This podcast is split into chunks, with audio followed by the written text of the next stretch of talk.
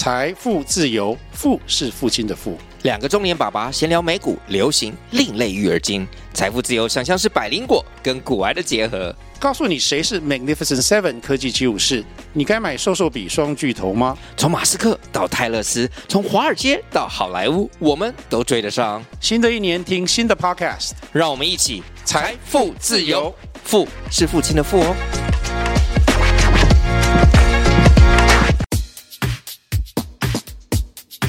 买房子是人生的重要功课，让田大权陪你好好练练功。欢迎收听田大权的甜言蜜语练功房。相较于侯市长与柯市长这两组的候选人呢，其实赖副总统在此次的总统大选上呢，感觉上比较像是卫冕者啊。卫冕者好不好？卫冕者虽然有现任的一个优势呢，却也有相当程度的包袱。啊，因为他有必须很多必须要面对检测的一些挑战啊。虽然说其实做得好的要延续，那却又不好在这个事先的提出太多的加强版啊，否则一定会被批评说，你既然说的这么好，你为什么现在不做呢？啊，如果要提出一些现在不太一样的主张呢，那感觉上又会被打脸。啊，你看你是不是在打脸现在的一个执政团队？你是不是对这个谁谁谁不满意？怎样怎样啊？反而造成这个一些误会呃产生。其实这个立场其实相对来说，比起挑战者来说，其实比较尴尬的。卫冕者反而比较尴尬哈。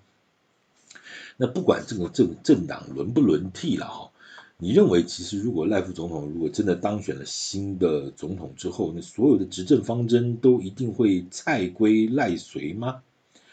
所有的行政团队都不会换人吗？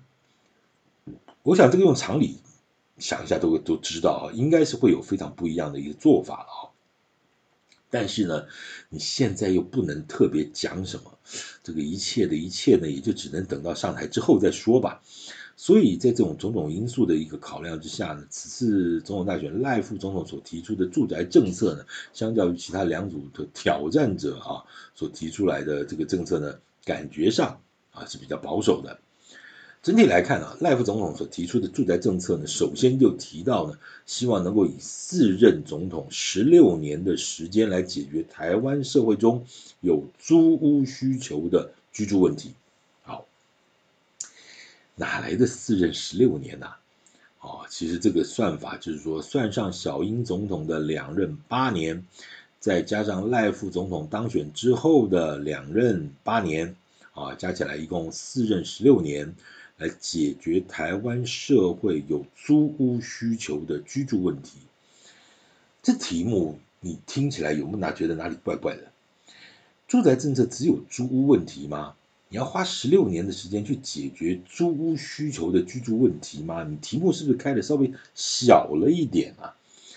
好像哈，这个这个为什么你因为住宅政策不是只有租屋啊，你还有购屋啊，还有各方面税的问题，什么贷款的问题，什么各方面层面的问题啊，施工的问题，营造的问题啊，这个居住品质的问题，环境的问题，都跟的问题，等等等，为什么在这么大的一个题目里头，这个弱水三千，这个赖副总统举出取一瓢而饮，就只提到这个。花十六年的时间来解决租屋需求的居住问题呢？嗯，好，我们后面看看下，这往下看你就知道是什么原因了哈。好，但是你听到这种所谓的四任十六年这个数字哈，你听起来哇，这就感觉上是个超级无敌大的工程，似乎要盖万里长城一样啊！哎，万里长城到底盖多久啊？你知道吗？其实它是是历经很多朝代，一直不停的盖，这样盖下来了啊。其实你说什么秦始皇啊，你在连续剧里头看到啊，哇，什么暴君啊，什么老态龙钟啊，什么始皇帝啊，嘿，你知道他在位前后一共也才十一年而已，你被那个连续剧骗了多少多少年下来？你以为他老态或龙钟什么七八十岁没有？哎，他五十岁不到就，哎，就就走了。所以他在位十一年，然后盖盖这个秦始长城，呃，秦万里长城，然后你说什么焚书坑儒啊，孟姜女哭倒什么长城啊，什么，这都是连续剧里头的故事。当然，他有些稗官野史了啊，但是他因为也在才盖了，了不起吧？从上任第一天你就在开始盖，但春秋战国时期其实就是有其他的这个呃其他的国家就在盖了，它只是延续，然后把它连起来，然后它工程呢比较浩大。那当然这件事情就就就就只是这样子哈，但是但你别别讲哦，这万里长城一路留下来，这个就留了两千年哦。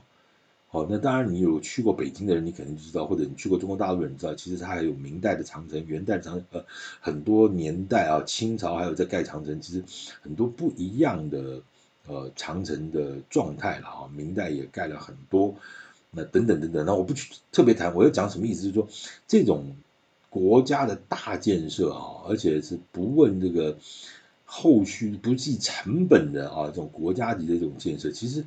老实讲，住宅政策也是了哈，也是了，它也算是一个百年大计之一了哈。所以赖副总统提出这样的主张呢，基本上我我个人是觉得他气魄够大，格局也够大了啊。呃，解决居住问题其实本来就不是一朝一夕可以做的，也不是什么单位什么一两个部会几个。呃，这个天选之人的部长就能做，没那么简单，没那么简单哦，还要耗费的资源各方面的非常非常大了哈。好，我们继续回来谈政策。F 总统所提出的居住正义三大对策呢，首先是希望减减少闲置房屋，以全国归户来计算囤房及空屋税啊。这个全国总归户的这个囤房税二点零版呢，目前已经在立法院财政委员会呢初审通过了啊。那当然，现在还有一些关键的细节了啊，包括税率了、执行的一些方面了，这朝野间呢还有些许的争议。那行政院是希望能够在本次会期的结束之前呢，力拼三读通过。那这次的立法院会期就十二月十八号，希望能够在这一任的立法委员会期结束之前呢，力拼三读通过。啊，那至于囤房税二点零的一些内容和影响，我在我之前的 Podcast 里头也分析过了哈。要有兴趣的朋友可以往前找一找。我在这边呢，就不再多做重复了。那这个囤房税到底能不能因为税负的增加呢，就能逼出空屋呢？也就是所谓的闲置房屋了哈。其实这件事情长久以来一直有争议啊。现在推出的这个囤房税二点零版，那其实就代表之前的一点零版的效益呢，可能必须要加强或补漏的一些。呃，这个看法了哈，所以才会有二点零嘛，哦，那所以这个叫加强版，但是你加了税，会不会就造成房租上涨的副作用呢？让租屋族的负担变得更重呢？就所谓的税负转嫁啊，这个让这个年轻人这个日子过得更辛苦呢？这一点其实就一直存在的这个争议了哈。而且所谓的闲置空屋，你到底逼不逼得出来？那又是另外一个层面的问题。那都给你逼出来了哈，这些空屋，那它的问题它它在哪里呢？它的 location 是属于什么概念呢？如果它是所谓的祖产啊，什么老宅，它是闲置没有错啊，但是也许属于乡下的祖产，你在或者在什么非人口密集区，这些空屋，就算你把它逼出来，又能怎样呢？难道你叫年轻人用很低的租金？没错，很好。去住一个交通不便的乡下吗？这种供需关系哈，其实不全然是数学问题或统计问题啊，其实它牵扯到更多层面的这些实际的考量了啊，就是量化和质化之间，其实质化的问题研究是更重要的了哈。哎呦，怎么讲到统计问题哈？这题目有点敏感了。好了，反正一切都过了啊，不用多想了。好，那来看。赖副总统呢提出的第二项住宅政策呢，就是要扩大青安住宅优惠贷款啊，社会住宅和租金补贴。这一点啊，先讲啊，这个这个倒是很具体的一个政策了哈。房地产市场也很买单这个青年安心成家专案啊。这次所谓的新青年安心成家购物贷款，八月一号上路以后呢。这几个月来，已经明显的把房地产市场的气氛呢，从上半年的一片惨淡啊，这三四个月以来就转成正向啊。呃，所谓的钱不是万能，但是没钱却万万不能啊，真的就是没钱啊。呃，年轻人如果没钱买房子，那银行又不借你，那你就真的是很辛苦啊，一直跨不进这门槛。所以这八月份所推出的一个新青年安心成家专案呢，就把原本贷款额度的八百万呢，就拉高到一千万。哎，这个市场马上买单哦，马上就见效了哈。可可见的就是很多人其实那个自备款就差临门一脚，那个政府帮你提一把拉一把啊，你真的就进场了哈。那至于说未来还会不会再提高呢？其实像侯市长就主张要提高到一千两百万。那我觉得呢是说，呃，有票房的政策就迟早一定会加码哈。但是这个赖副总统虽然现在没有明说，但是我认为只要有掌声啊，加码应该是迟早的事了哈。好，至于第三项哈，赖副总统所提出来的是是说什么呢？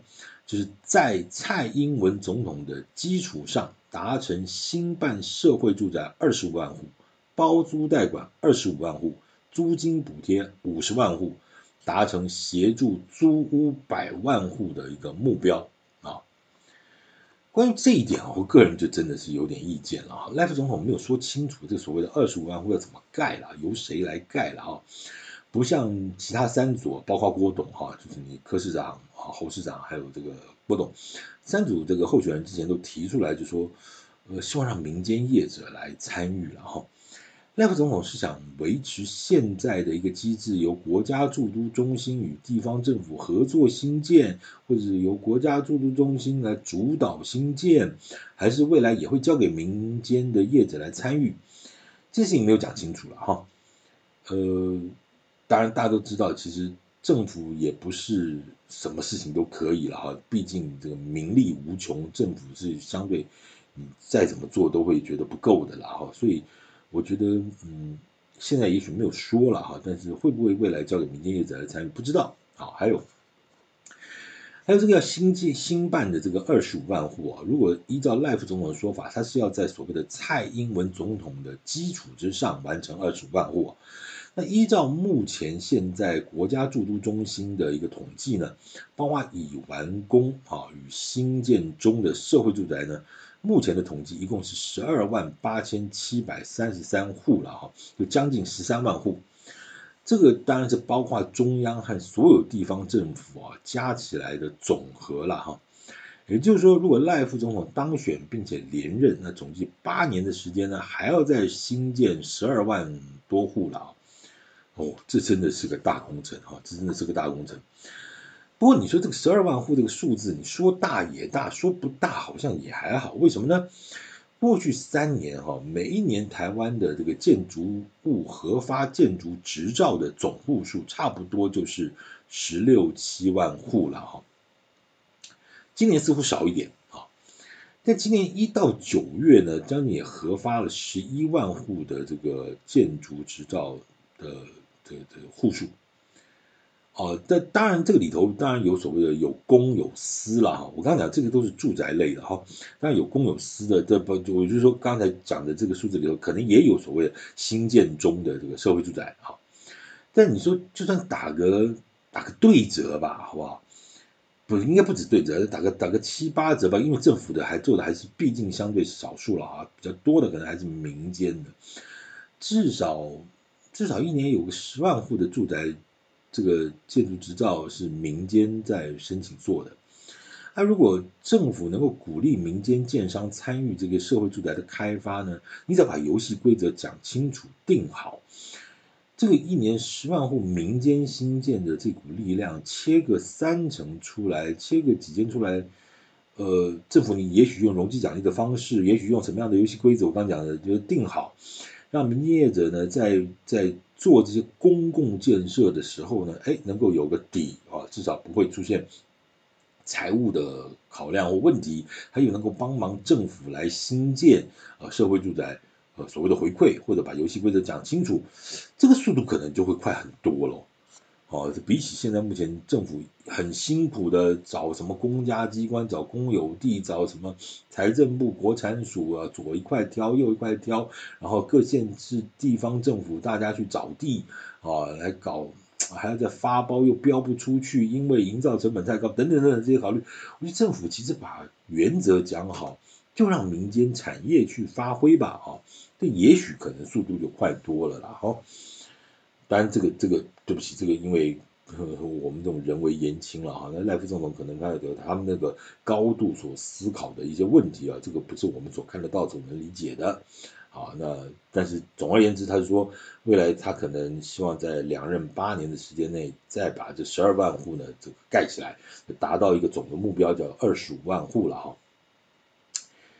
当时其实我必须要讲一下啊，其实全台湾如果说现在是九百多万、九百二十三万间住宅，如果你要讲符合一般是这个国际间的标准，叫做五趴的话呢。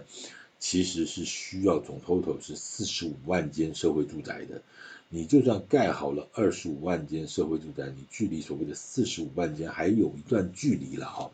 当然我们这边也有不同的做法，就是说所谓的四十五万间，呃，也许它二十五万是所谓的盖好的新盖的啊社会住宅，它其他就用包租代管啦，或者是租金补贴等等等等这些了啊，这我们就一个一个往下说。好。既然谈到包租代管呢，那赖副总统也提出来了所谓二十五万户的目标。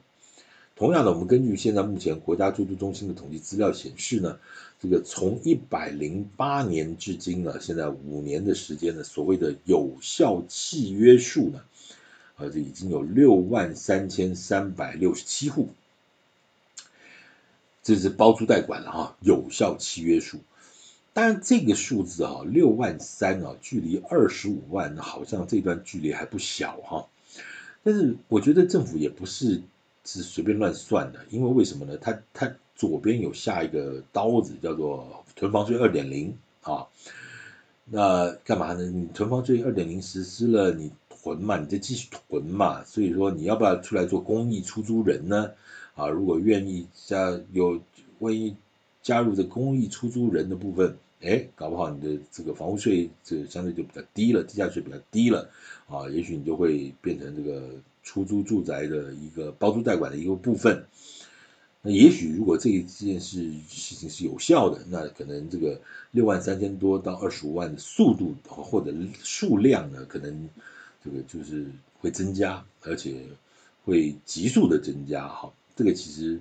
这是策略性的思考了，其实我们可以理解了，我们也希望说这个数字能够尽快的增加，就因为说真的，它有一些实物上的问题，我必须要说，随着这个银发海啸哈，年轻这个老年人年年纪大的朋友越来越多，如果说今天他就属于社会弱势啊，不管他子女是不是在国外了，怎么他独居啊什么，你真的自己老老老人家口袋有点钞票，还有房子住。否则，如果他今天没有钱、没有房子、没有自己的房子、私有财产的话，子女又不奉养的话，他去租个房子，真的有非常非常大的困难。这个我的了解，大概九成以上的房东啊都不愿意租给老人家。那为什么？就是怕那个万一嘛，哈，就怕那个万一。所以这件事情，政府要不要出手一下？当然要，当然要。这个就是不全然只是住宅问题，这个要配合长照啦、医疗啦、社福啦，各各个层面都要动起来了。我觉得这件事情其实是必须要去严肃去去处理的哈。所以我觉得这件事情，如果是又老又穷，他没有地方住，你政府要不要拉一把？你你就是得扛到底哈，就是得扛到底。而且台湾越来。老老高龄化的这个趋势，不是已经不是趋势，现在就是高龄化，接下来是只有超高龄化了啊！所以这个问题真的，它不全然只是一个租屋市场的层面的问题，它必须要用更深入的角度去思考。好，继续往下说，那赖副总统提出的第三项呢，也就是租补贴五十万户，真是根据这个国土署啊，就是之前的营建署啊所统计的资料显示呢。目前租金补贴的总户数呢，统计至今年八月底呢是十八万九千八百三十二万呃三十二户，十八万九千八百三十二户。那距离赖副总统的五十万户呢，但当然目标还有非常大的距离，现在了不起十九万户了哈，距离五十万户其实呃这个还有很大的一段距离。但这个数字在持续在成长呢，其实我个人的看法，其实不见得是件好事哎。怎么说？当，你对于譬如我们刚刚讲的这个所谓老人家哈，或者是呃财务状况又比较差的这种所谓弱势族群来说，我认为政府要用尽全部的力气拉到底、挺到底了啊！我想这一点毋庸置疑。但是我觉得对于这个终极的目标呢，你还是希望这些除了刚才讲的那些所谓的呃老人家之外，还是有很多社会的边缘或者社会的弱势族群，你希望还是希望说呃希望他们能够脱贫吧哈。那反过来说，这就是所谓的经济问题了哈。我们刚刚讲说，你好手好脚的年轻人，我刚才讲讲说，刚才那些弱势，也许是有某一些问题的啊，不管是先天的或后天等等问题的。我要讲的，你好手好脚的年轻人，你刚入社会，也许你真的薪水就是两万八三万，很辛苦，对，没有错，真的很辛苦。如果你有学贷，你有什么之前的什么家里要奉养，真的可能不要说月光族了哈，月中可能就没了哈，这真的是辛苦，没错。但是重点是，经济如果能够让你的薪水，经济如果变得更好，让你的薪水能够三万变五万，再做个五年之后五万变八万啊，而进而能够存足自备款，进而有能力负担房贷啊，这还要什么租金补贴？讲现实一点啊，除了真正的弱势族群，政府必须扛到底之外，其他一般好手好脚的年轻人，你期待政府帮你补多久？前面说过哈，这件事情其实它就是经济和财政两个角度的问题。你从经济出发，你让分子和分母能够稍微做点变化，我的经财务状况变得更好，那我相对需要的这个房价的相对剥夺感呢，就会相对比较变少嘛，这是一定的道理嘛，哈。